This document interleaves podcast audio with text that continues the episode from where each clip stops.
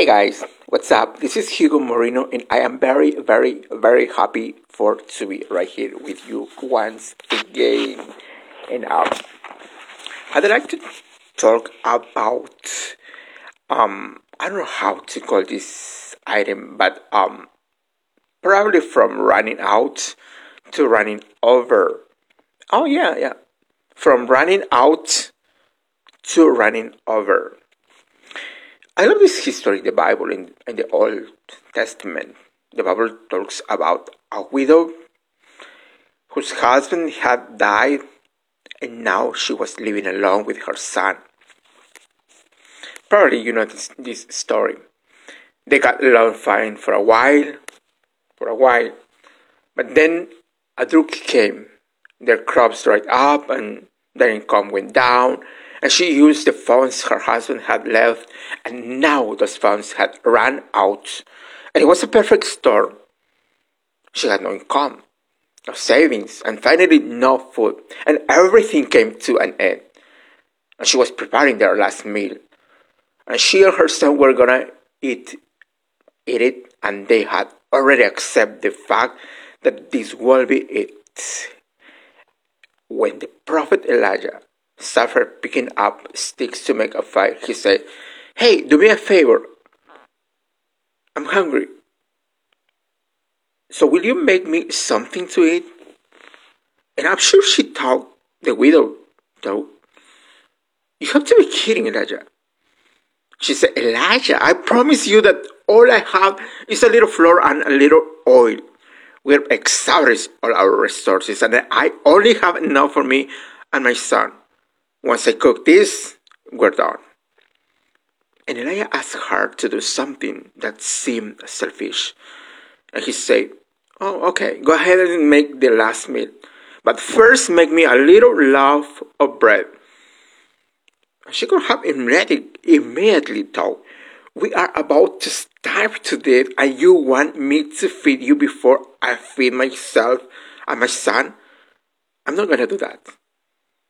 But then Elijah continued. And pay attention to this because um, this is amazing. Elijah said, For this is what the Lord, the God of Israel, says There will always be plenty of flour and plenty of oil in your cabinets until the time the Lord sends rain and the crops begin to produce again. And this widow took a step of faith and did as Elijah, and did as Elijah told her. And from that day forward, week after week, month after month, for three and a half years, the oil never ran out and the flour containers was never empty. And she had supernatural provision. She went from running out to running over. Let me tell you this one once again. She went from running out to running over. And the running out is a sign that running over is coming. And maybe you um, you may feel as though you are running out of strength today, or you are weary from everything that's going on. Get ready for running over the strength is coming. It's a strength that you've never felt, energy that look uh, like you've never seen. Or perhaps you're running out of resources your business is slowing down. Get ready for running over resources are headed your way. If you're running out of favor, not getting any good breaks, and stuck in your career because you honor God, running over favor is coming, running over blessing, running over opportunities. That means you will have so many opportunities that you can take them all. And you have to choose which one you want. And I love this one when Elijah said, Make me a loaf of bread first. This is very, very important because God is saying, Give me first place in your life. When you wake up in the morning, don't meet with anyone until you first meet with God.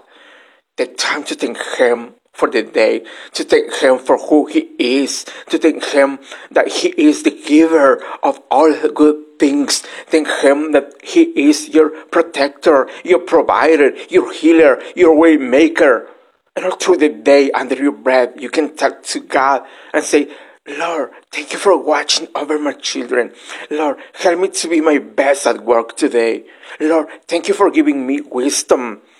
And the scripture says, if you acknowledge God in all your ways, He'll crown your effort with success.